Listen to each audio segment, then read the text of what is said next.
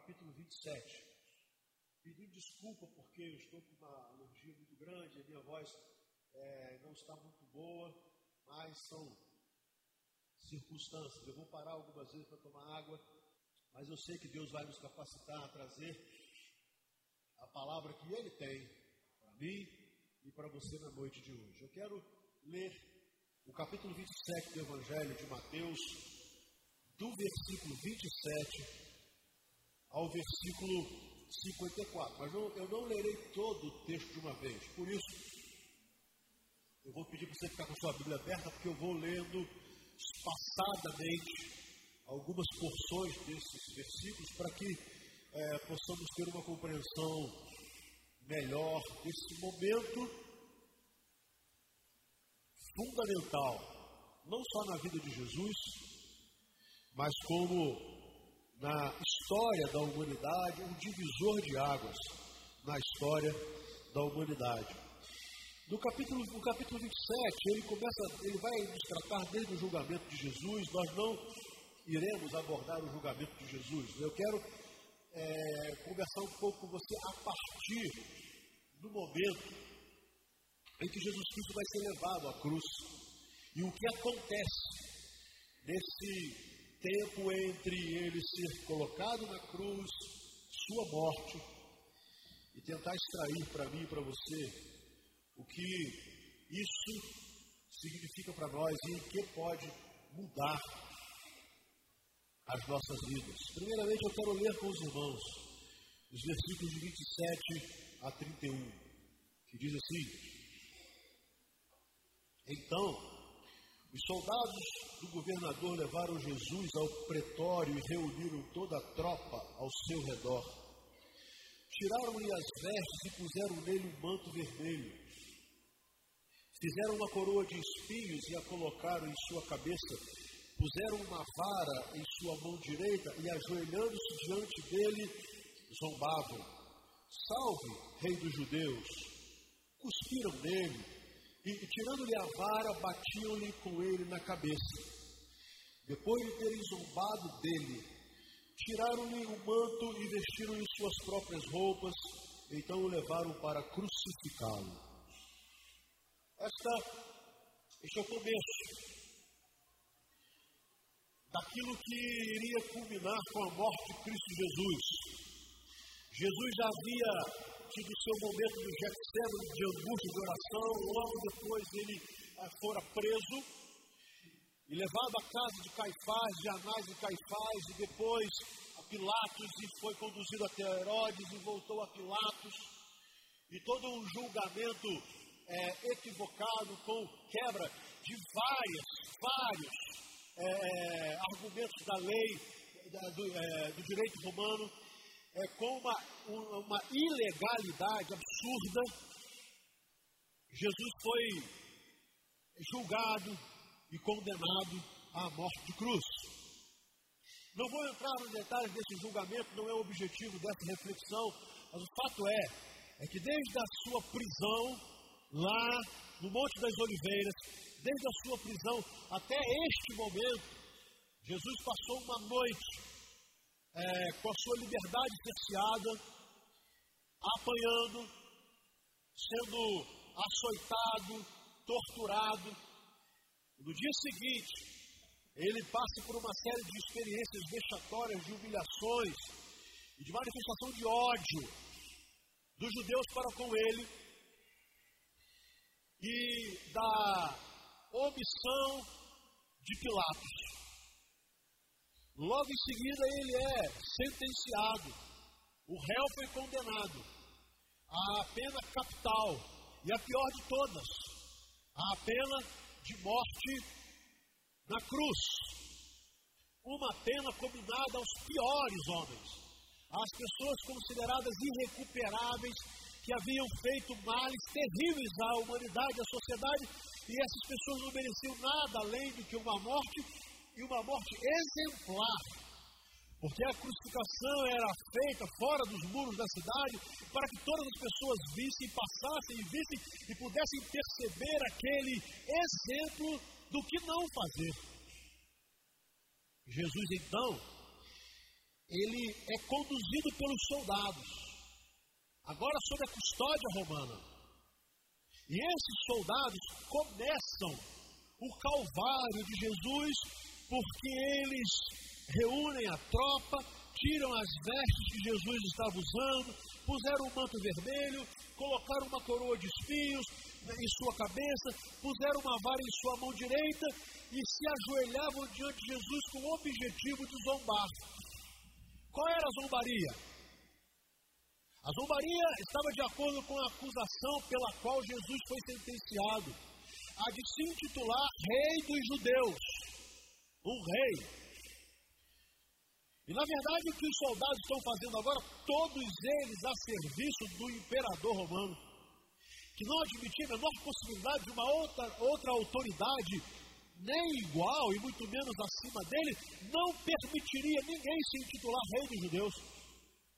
Esses soldados começam então a contribuir para o calvário de Cristo, para que ele fosse mais doloroso ainda Jesus começa a sofrer pela acusação de ser rei. Uma acusação limitada, porque a acusação é que ele havia se intitulado Rei dos Judeus, e aqueles homens não sabiam que Jesus, na verdade, não era Rei dos Judeus, ele era e é o Rei de toda a terra, o Rei dos Reis, o Senhor dos Senhores, do reino que nunca terá fim. E então, pegam uma coroa Óbvio, todo rei tem uma coroa. Só que a coroa de um rei é uma coroa é, é, recheada de beleza, de brilho e de riqueza para demonstrar o poder. A zombaria faz com que aqueles soldados confeccionem uma coroa de espinhos. E essa coroa é cravada na fronte de Jesus para ferir, para machucar e para humilhar. E uma vara como se fosse um cetro real. E em seguida eles se ajoelham em zombaria, saudando o rei dos judeus, um homem humilhado, machucado, vilipendiado. Em seguida o texto diz que eles cospem na face de Jesus. Eles têm nojo de Jesus. Tiram as roupas hipoteticamente rei, e devolve a Jesus os seus trapos, porque eles já estavam todos dilacerados, e começam a clamar: Salve, Rei dos Judeus! Salve, Rei dos Judeus! Um contraponto ao que havia acontecido dias antes, na verdade, no domingo que hoje, no primeiro dia da semana, aquele domingo que hoje, praticamente o cristianismo chama de domingo de ramos, quando Jesus desce para entrar em Jerusalém e a multidão começa a jogar ramos e a, e a gritar, e a cantar, e a clamar: Hosana ao que vem em nome do Senhor. Jesus é aclamado como rei e agora em ato de zombaria. O Império Romano, representado por seus soldados, tripudiam dessa qualidade de rei. E depois de terem zombado dele, tiraram-lhe o manto e vestiram-lhe com suas próprias roupas e o levaram para a crucificação. Esse é o momento em que Jesus deixa o pretório. E ele vai agora trilhar um caminho que depois convencionou se chamar de Via Dolorosa. E é bom que haja uma compreensão que venha a ser essa via dolorosa, caminho comum, pelas ruelas de Jerusalém, num tremendo mercadão, onde as pessoas estavam comprando e vendendo e negociando e tratando seus próprios negócios, e por aquelas vielas Jesus passava. Não era o único, outros haviam passado também, mas agora passa por aquelas ruas Jesus Cristo, Filho de Deus, o Salvador do mundo, e as, muitas pessoas pararam para ver, outras continuaram tratando seus próprios negócios, mas Jesus trilha toda a via dolorosa, no meio de pessoas comuns, num dia comum, e as pessoas estavam vivendo as suas vidas normalmente, como um outro dia qualquer. Versículos de 32 a 37. Ao saírem, encontraram um homem de Sirene chamado Simão e o forçaram a carregar a cruz. Chegaram a um lugar chamado Gólgota, que quer dizer lugar da caveira, e lhe deram para beber vinho misturado com fel, mas depois de prová-lo, recusou-se a beber. Depois de o crucificarem, dividiram as roupas dele, tirando sortes, e sentando-se, vigiavam-no ali. Por cima de sua cabeça colocaram por escrito a acusação feita contra este. Este é Jesus, o Rei dos Judeus. Na Via Dolorosa, Jesus foi ajudado por Simão Sirineu, que foi obrigado a carregar a cruz, porque Jesus não conseguiria. E na verdade era apenas a, a, a haste que era levada. Jesus, todo machucado, começa a levar e parece que ele estava muito debilitado. E o homem chamado Simão Sirineu então é obrigado a levar, mas enquanto ele leva aquela haste, Jesus continuava a sofrer, a apanhar. As multidões que paravam gritavam, e outras, e o texto diz que em outras, algumas mulheres choravam. O espetáculo estava pronto, até que chegaram ao Gólgota, o Monte da Caveira, que tem esse nome porque exatamente nele é um monte. E quando você olha a rocha, ele tem uma figura muito parecida com a caveira. Ali o crucificaram. Ali dividiram, tiraram sorte sobre as suas roupas. Ali Jesus foi pregado na cruz, mas é interessante. Sob qual acusação? Sabe, meus irmãos, Certa vez Jesus Cristo fez uma pergunta muito interessante aos seus opositores. Os fariseus, os escribas, que tentavam depreciar Jesus, a sua mensagem, a sua missão, quem ele era. E quando eles estavam discutindo com Jesus sobre a filiação de Abraão, Jesus faz uma pergunta a eles muito simples: Quem dentre vós me convence de pecado? Ou seja, há alguém aqui que pode apontar um pecado na minha vida? Essa foi a pergunta de Jesus. Você pode pensar assim: ah, se Jesus estivesse aqui, numa igreja cristã, ninguém ousaria falar isso. Esses cristãos alienados, que creem absolutamente cegamente em Jesus, não veriam nele mal algum. Mas o que eu estou dizendo a você é que Jesus fez esse desafio aos seus inimigos. A gente que o odiava, que procurava todo o tempo, em todo momento, uma maneira de desacreditá-lo. Se você conhece alguma coisa dos evangelhos, você sabe quantas foram as vezes que armadilhas foram, foram colocadas para que Jesus pudesse cair nelas e pudesse ser é, desacreditado. A esses homens é que Jesus tem a ousadia de perguntar a alguém aqui que pode apontar um pecado na minha vida. Você teria coragem de fazer isso? Eu não. Eu não teria. Jesus fez. E a história vai nos dizer que ninguém respondeu nada. Não houve acusação. Não houve alguém que se levantasse dizer assim: esse é o seu pecado, esse é o seu pecado, esse é o seu pecado. Nós o vimos pecando assim, o vimos pecando assim, nós o vimos aqui em atitude suspeita. Não, ninguém fez. Exatamente por isso só cabia uma acusação. Qual acusação que caberia a esse homem? Ele tinha que ser acusado de tentar se levantar contra a autoridade de César, contra a autoridade romana, não tinha outro jeito. Não dava para falar que ele era um revolucionário religioso. Não dava para falar que ele era um homem que havia pegado em armas para matar cidadãos romanos ou soldados romanos. Não dá, não dava para acusá-lo de um mentiroso que pregava uma coisa e via outra. Não dava, ninguém conseguiu. Então houve uma acusação. Forjada, mas se você quer saber a causa política da condenação de Jesus está aí. Este é Jesus, o Rei dos Judeus.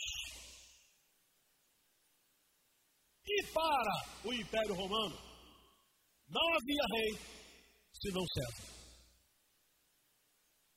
Isso aqui é só para dizer a você que nem mesmo para matá-lo apareceu alguém com um pecado identificado na vida de Jesus que pudesse justificar qualquer tipo de punição, a menor que fosse. Nenhum. O sumo sacerdote não conseguiu.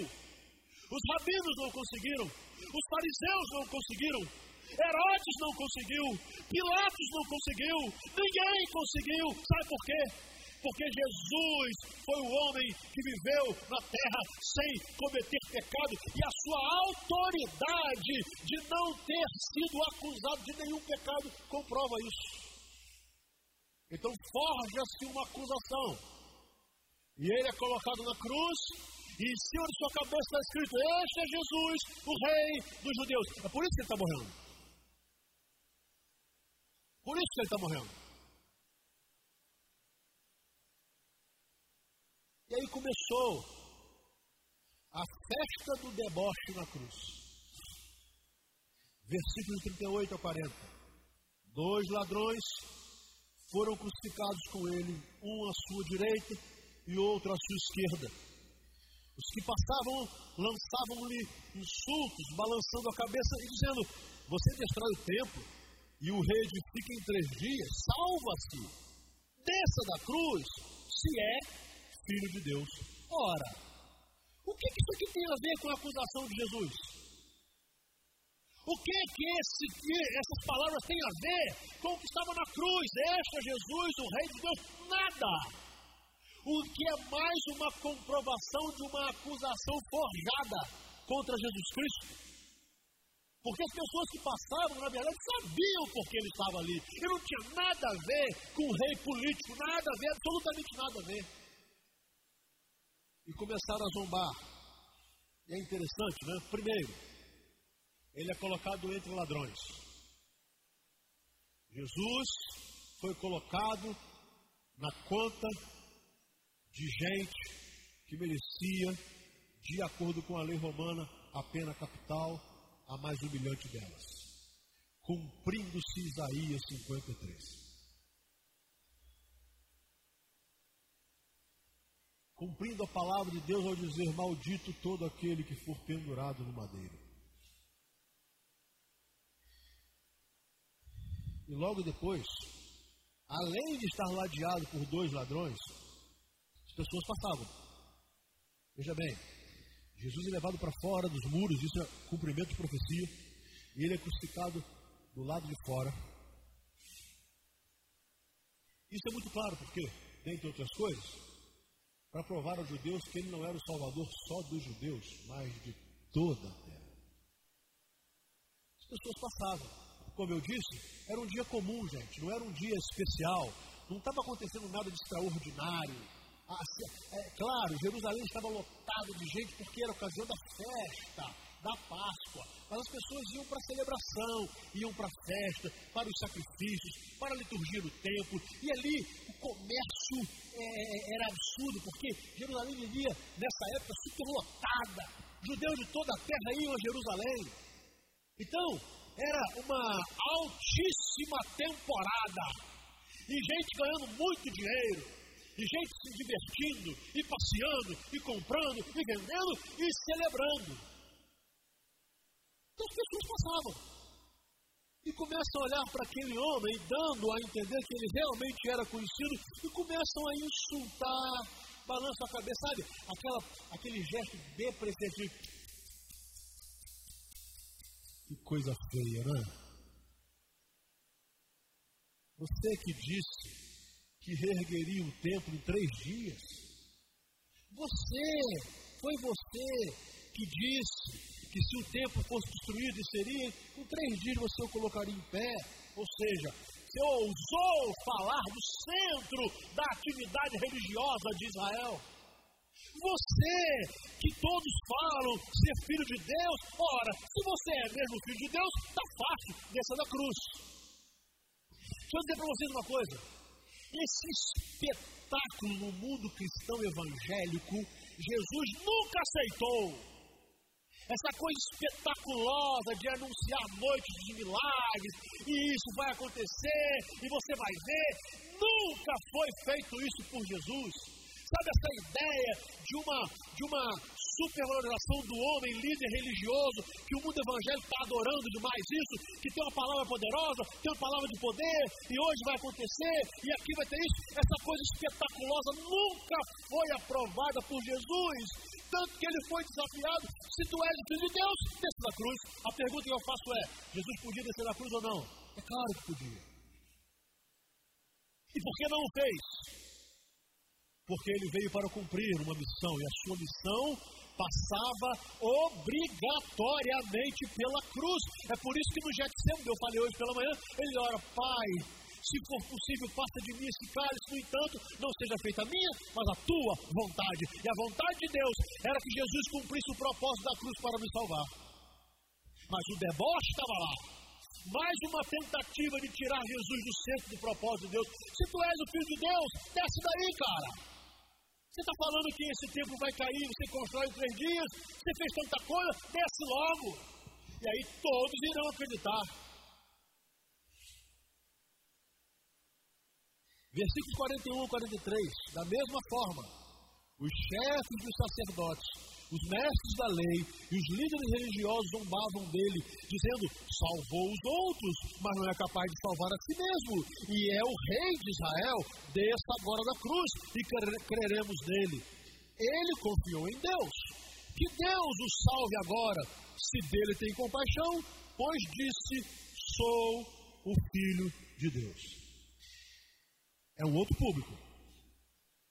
Primeiro público da zombaria foi um público formado pelos soldados romanos. O segundo, agora o pessoal estava passando, a gente está passando na rua. Está passando lá fora dos muros de Jerusalém, está vendo ali um homem crucificado, é aquele é Jesus. Agora não.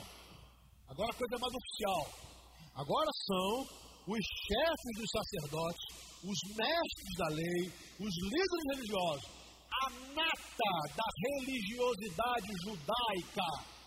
Os sacerdotes que haviam sido escolhidos por Deus, de acordo com a lei, para serem os ministradores do culto no templo.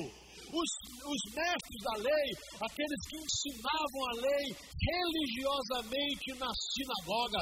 Gente conhecia a mensagem de Deus, gente conhecia o Pentateuco, a Torá, gente conhecia os mandamentos, gente sabia da profecia do Messias, gente da igreja. Eu estou agora contextualizando, é óbvio.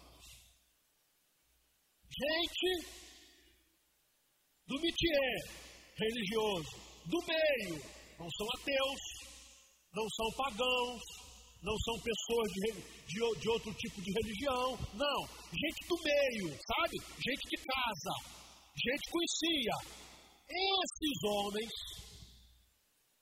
vão de uma forma mais dura tripudiar sobre Jesus. Ora, ele salvou os outros. Não é capaz de salvar a si mesmo? Claro, eles viram e tiveram com Jesus muita experiência que Jesus dizia: Perdoados estão os teus pecados, perdoados estão os seus pecados. E eles ficavam irados com essa palavra eh, de autoridade de Jesus: perdoados estão os seus pecados. Jesus curava um homem fisicamente e pela fé dizia: perdoados estão os seus pecados. E eles agora estão jogando isso na cara de Jesus. E aí? E aí? Você salvou um monte de gente. Eles não acreditavam que Jesus tinha salvado ninguém, não, gente. É o deboche. Salvou os outros. Salvou tanta gente. Salvou Maria Madalena salvou pessoas perdidas, salvou bandidos, salvou adúlteras, salvou gente do mal, salvou tanta gente. E agora? Está aí. Salva-se a si mesmo. E diz mais: ele confiou em Deus. Ah, se ele confiou em Deus, que creia nele agora. Que Deus tenha compaixão dele, porque ele disse: Eu sou filho de Deus.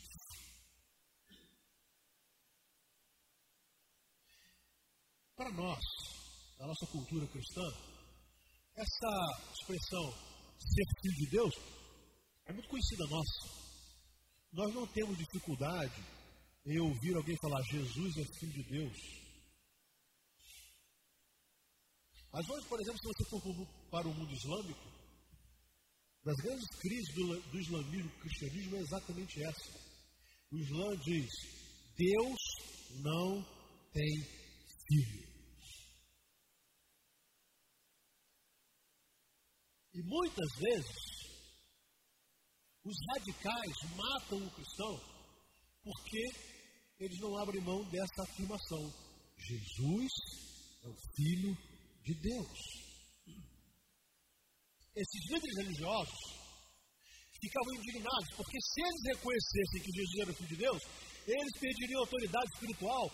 Que sumo sacerdote, qual sacerdote, qual rabino poderia é, arvorar autoridade acima de Jesus Cristo, se ele é Filho de Deus? Então eles não acreditavam, eles repudiavam essa ideia de Jesus ser Filho de Deus. E por isso eles agora dizem: Mas você falou que era Filho de Deus.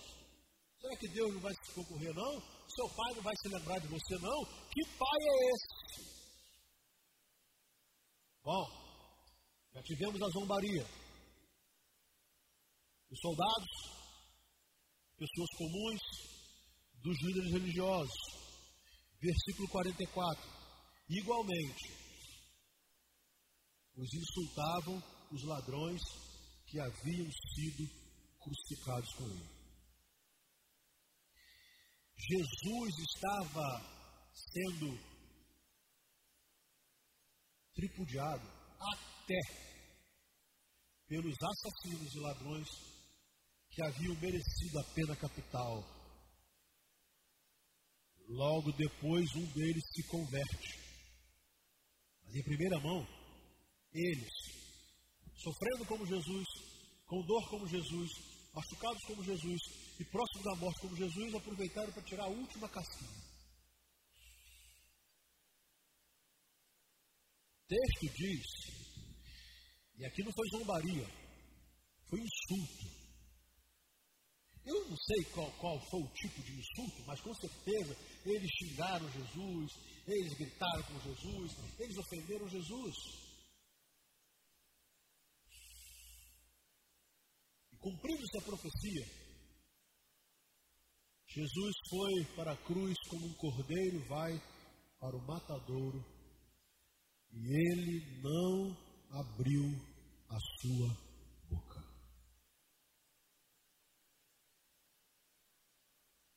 Filho de Deus. Então, chegou a grande hora. Versículo 45: E houve trevas sobre toda a terra. Do meio-dia às três horas da tarde. De repente. De repente tudo mudou. Sol, meio-dia, escaldante no Oriente Médio. De repente, o texto fala claramente que houve trevas sobre toda a terra do meio-dia às três da tarde. O historiador Flávio José narra isso exatamente assim. O historiador que não era cristão. Aconteceu alguma coisa. De repente tudo escureceu. É claro que espiritualmente isso tem a ver com quem Jesus era. Jesus intitulou-se: Eu sou a luz do mundo. De repente, tudo escureceu.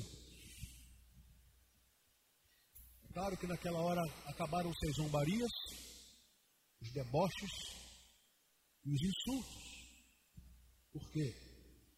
O versículo 46. Porque por volta das três horas da tarde, Jesus bradou em alta voz: Eloi, Eloi, lama sabachthani que significa: Meu Deus, meu Deus, por que me abandonaste? Será que Jesus estava dando razão aos religiosos? Você disse que era filho de Deus? Clame por ele para que ele te tire da cruz. Não. Essa hora foi a exata hora exato momento. em que, para cumprir a sua missão, Deus se afastou.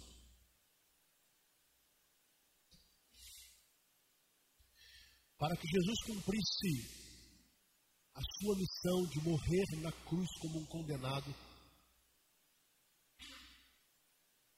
por nós, Deus teve que se afastar.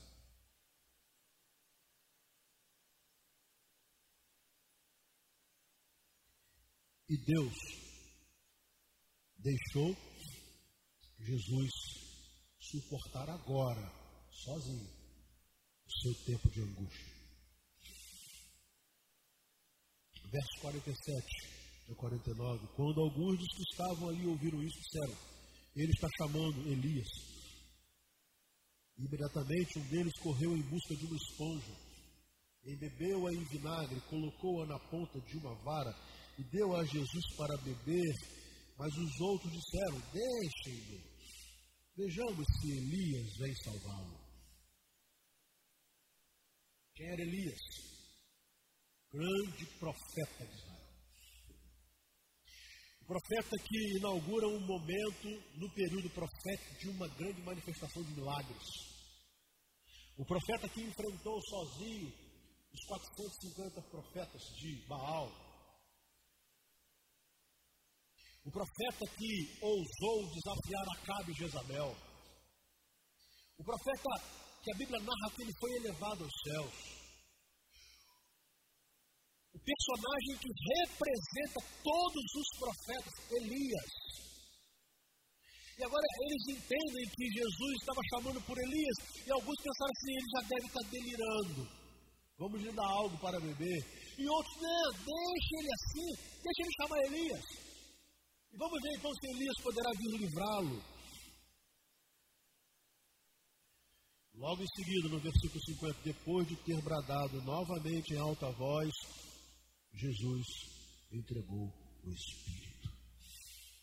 Morreu. A cruz se consumou.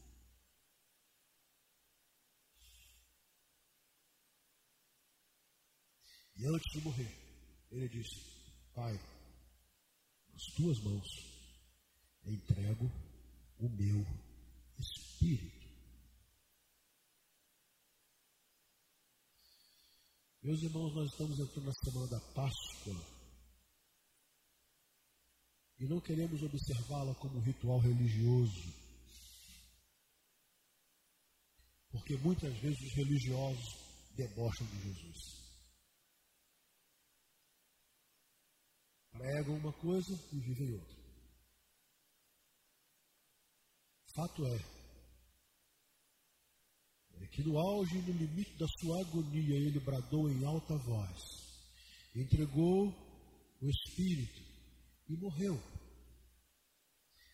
Aparentemente, Jesus foi derrotado.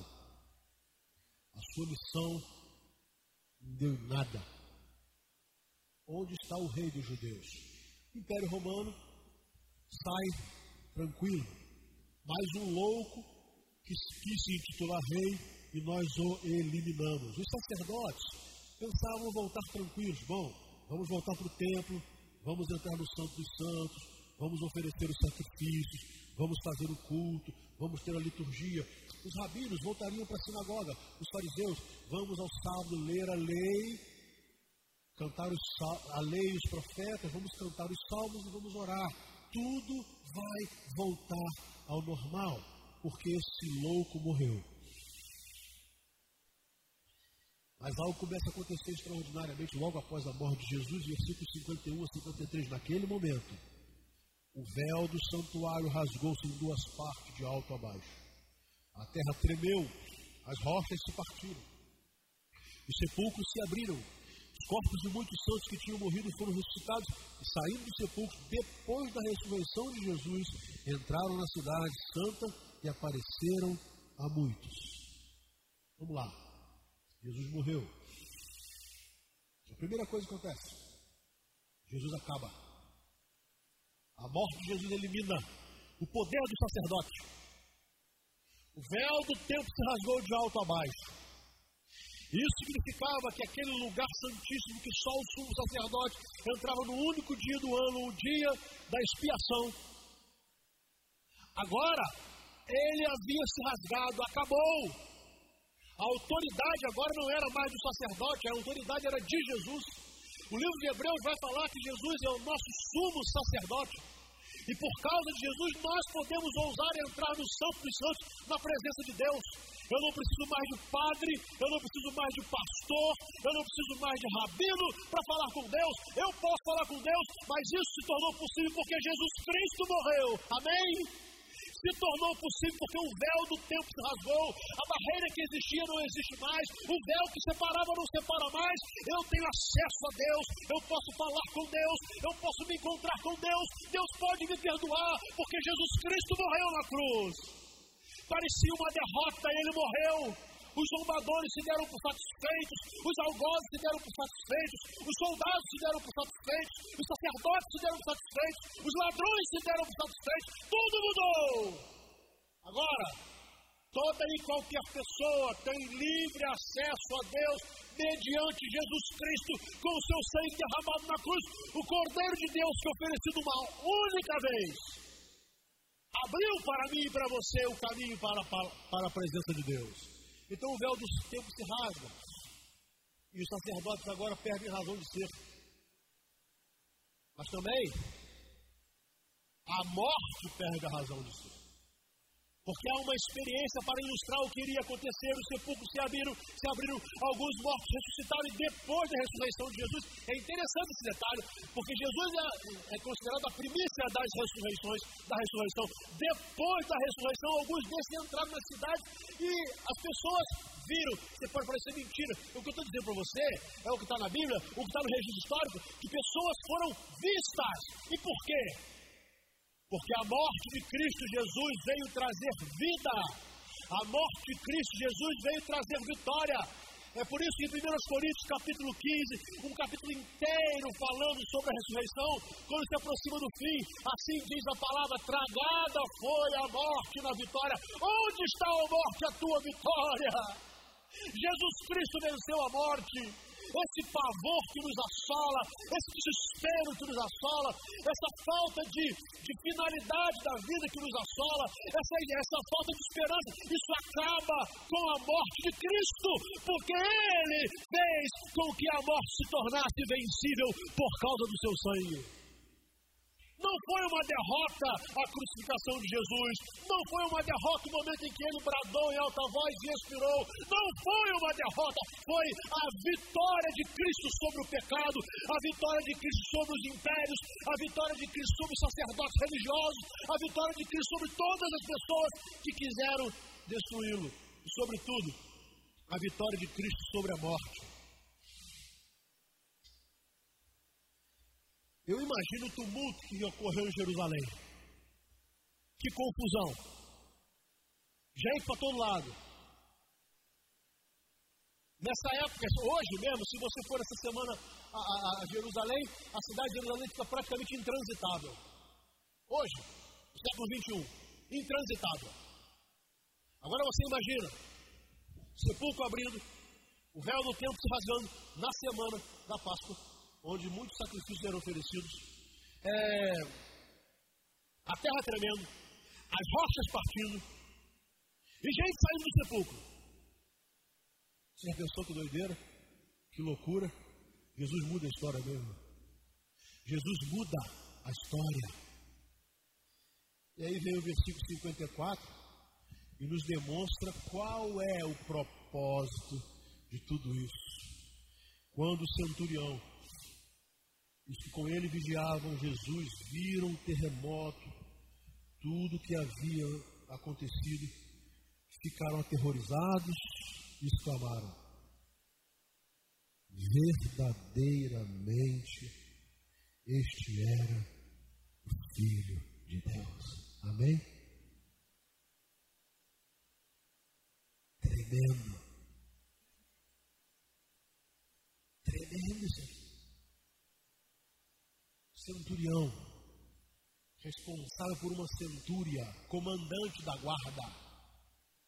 acompanhou todos os passos, todos os passos, todos os passos da prisão, do julgamento, da via dolorosa, do pregar Jesus na cruz, do erguê-lo, ouvindo todas as coisas que estavam sendo faladas e observando a reação de Jesus, os fenômenos da natureza, tudo, e ele ficou lá muito próximo. Ele esteve muito próximo. Não teve outra coisa a fazer senão declarar verdadeiramente: Este homem é o Filho de Deus. Sabe, para a sua vida, tudo isso fará sentido se você reconhecer Jesus como Filho de Deus. Para a sua vida, tudo isso terá sentido se você acreditar Jesus não era apenas o Rei dos Judeus, Jesus é o Rei dos Reis, o Senhor dos Senhores. Jesus é o Filho de Deus. E esse Filho de Deus foi até a cruz para cumprir um propósito: nos salvar. O salário do pecado é a morte, logo quem peca tem que morrer. Jesus Cristo veio para trazer vida e vida em abundância. O que ele faz? Morre. Ele paga. Se o preço do pecado é a morte, então ele paga. E ele pagou. Mas quando Jesus morre, por incrível que pareça, o que ele traz é vida. A morte de Cristo é a nossa vida. A hipotética derrota de Cristo, e três dias depois nós vimos que essa derrota se tornou a maior de todas as vitórias, mas isso é para domingo que vem de manhã. A derrota de Cristo se tornou a nossa vitória. Em Cristo, nós nascemos de novo. Amém? Eu quero terminar, meus irmãos. Essas experiências da narrativa da crucificação de Jesus continuam acontecendo. Hoje há gente comum que zomba desse negócio de Jesus Cristo, zomba, debocha, Há representantes governamentais que fazem isso, estados que perseguem o cristianismo fazem isso corriqueiramente. Só você estudar um pouco da história dos estados que perseguiram o cristianismo, só para vocês terem uma ideia, né? Coisa muito simples. Eu vou agora em junho dar aula no seminário em Cuba. Eu estou há três meses tentando um visto religioso, até agora não saiu. Vai sair. Eu tenho fé em Deus. Mas se eu quisesse visto de qualquer outra coisa, já tinha conseguido. Mas como um visto de um cristão, para dar aula, aí, além de ser muito caro, é uma série de burocracia. Vocês é pequenininho. Hoje, cristãos foram assassinados na, no Egito por causa da mensagem da cruz. O Líbano, que tinha uma comunidade cristã muito grande, tem tido essa comunidade completamente dissipada, a Síria da mesma forma. Logo, há autoridades estatais que perseguem aqueles que são de Jesus hoje, como fizeram com Cristo. Mas como há pessoas comuns e também há figuras de autoridade, Existem religiosos que fazem a mesma coisa. Chefes religiosos, autoridades religiosas, e por incrível que pareça, até autoridades cristãs. Porque autoridades cristãs que querem tirar Jesus do centro de todas as coisas, como o único mediador entre Deus e os homens, como única, única pessoa que pode levar a Deus, querem tomar o lugar de Cristo. Isso acontece hoje também uma série de opções, né? A, a, ideia é que todos os caminhos nos levam a Deus, isso é uma mentira. A Bíblia diz: Jesus falou, Eu sou o caminho, a verdade e a vida. Ninguém vem ao Pai a não ser por mim. Então, ataques religiosos a Jesus, isso também acontece hoje. Gente revoltada com Deus, que por algum motivo não deu certo na vida ou, ou cometeu delitos, faz a mesma coisa. Faz a mesma coisa. São pessoas revoltadas com a vida e quando se revoltam com a vida, se revoltam logo com Deus. Os ladrões que estavam ladeados com Jesus fizeram isso aí, bom, deu tudo errado para a gente. Nós temos raiva, temos raiva da vida, temos raiva das pessoas, temos raiva de Jesus, raiva de Jesus também. Ponto. Isso não mudou. A diferença é quantos são aqueles que hoje podem dizer como centurião, verdadeiramente este homem é o filho de Deus. Eu é que estava enganado. A notícia maravilhosa é que Jesus Cristo não veio para condenar o mundo mas veio para salvá-lo. O propósito da crucificação nunca foi de condenação. Pelo contrário. João 3 vai nos falar isso. O 16 vai nos falar, 3,16 sobre o amor de Deus. E 17 diz assim, ele não veio para condenar, ele veio para salvar. Então não importa o tempo que você levou longe de Deus, o quanto você debochou, o quanto você tripudiou, o quanto você foi indiferente, isso não importa. O quanto tempo você não acreditou, isso não importa. Desde que você confesse com a sua boca que Jesus Cristo é o Senhor para a glória de Deus Pai. Amém? Quero convidar você a curvar a sua cabeça em oração.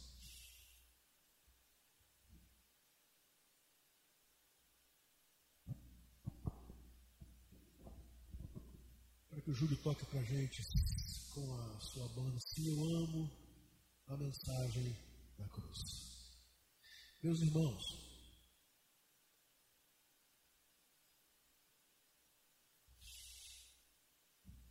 essa história pode mudar a sua vida. Essa a sua postura para com a cruz e o crucificado pode mudar a sua vida.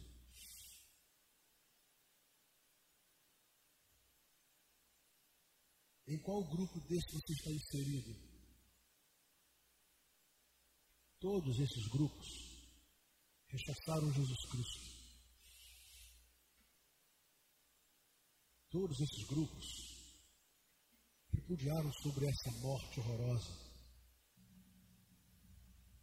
O centurião, depois de ver tudo, tudo, ele chega a uma conclusão lógica. Não pelo que lhe havia, lhe havia sido contado,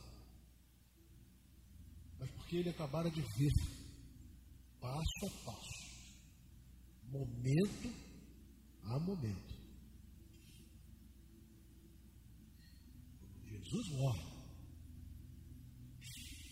Ele diz verdadeiramente: este homem é o Filho de Deus. Quando você acredita em Jesus Cristo como Filho de Deus e o recebe como seu Salvador, a sua história muda. O que é morte se transforma em vida. O que é derrota se transforma em vitória. Quando você entende isso e não se importa com a opinião dos zombadores, dos que insultam, mas você tem uma convicção formada, eu creio, isso muda a sua vida. O perdão de Deus é lançado sobre você. O sangue de Jesus te purifica de todo pecado. E a única expectativa que você teria, que é a morte, se transforma na melhor de todas, a vida eterna. Agora é claro que a obra foi feita. Por isso Jesus antes de morrer disse, Pai, está consumado. A missão está cumprida. Agora, você pode rejeitar, zombar, insultar, ou pode acreditar. Aí agora é onde for o íntimo. Eu quero convidar a igreja a colocar em pé e quero cantar agora.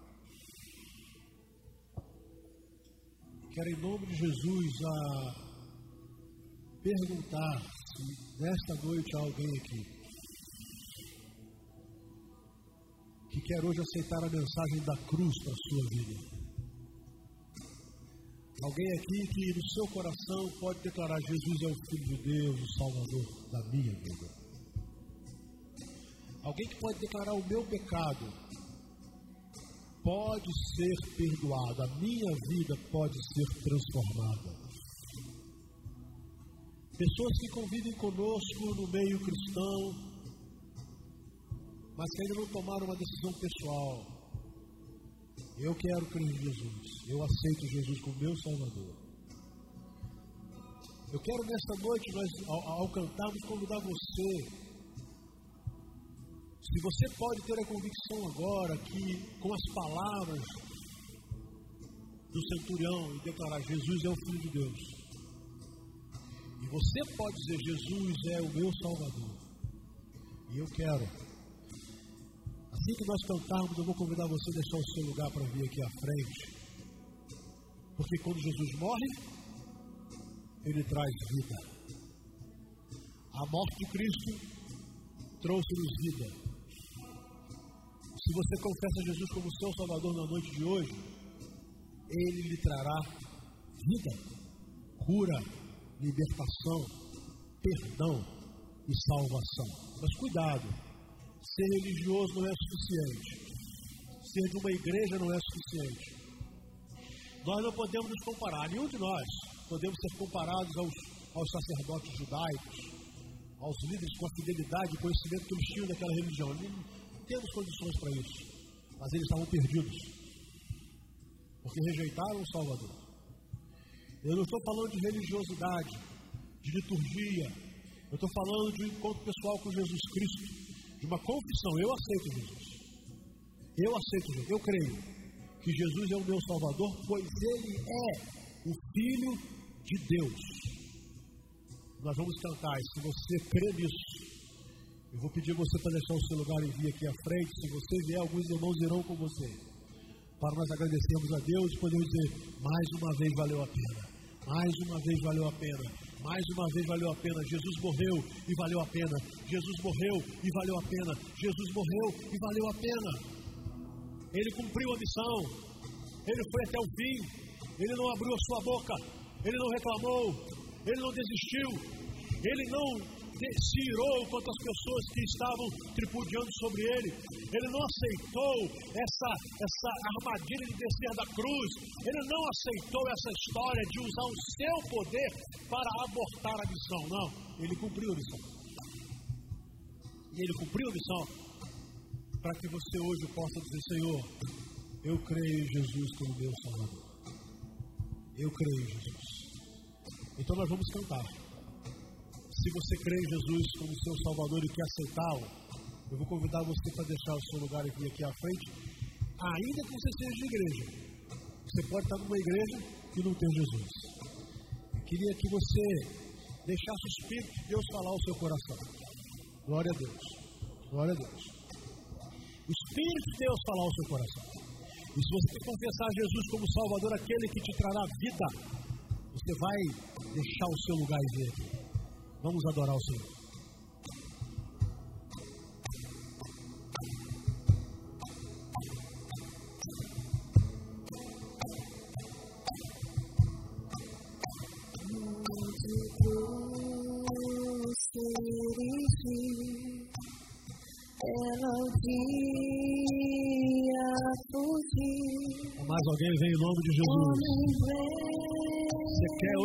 Em Jesus Cristo como seu Salvador, aquele que morreu pelos seus pecados, aquele que morreu para que você tenha vida.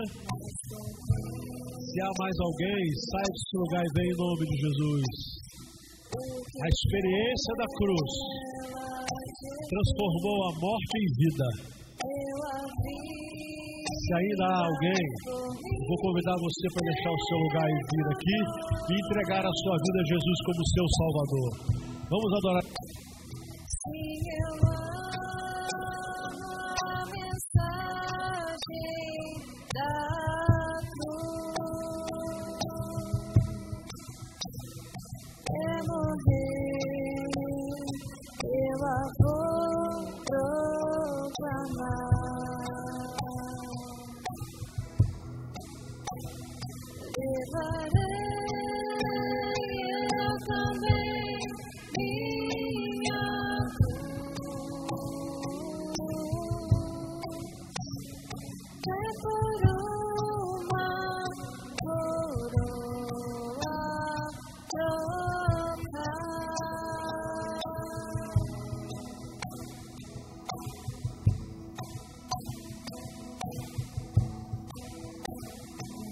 da cruz padeceu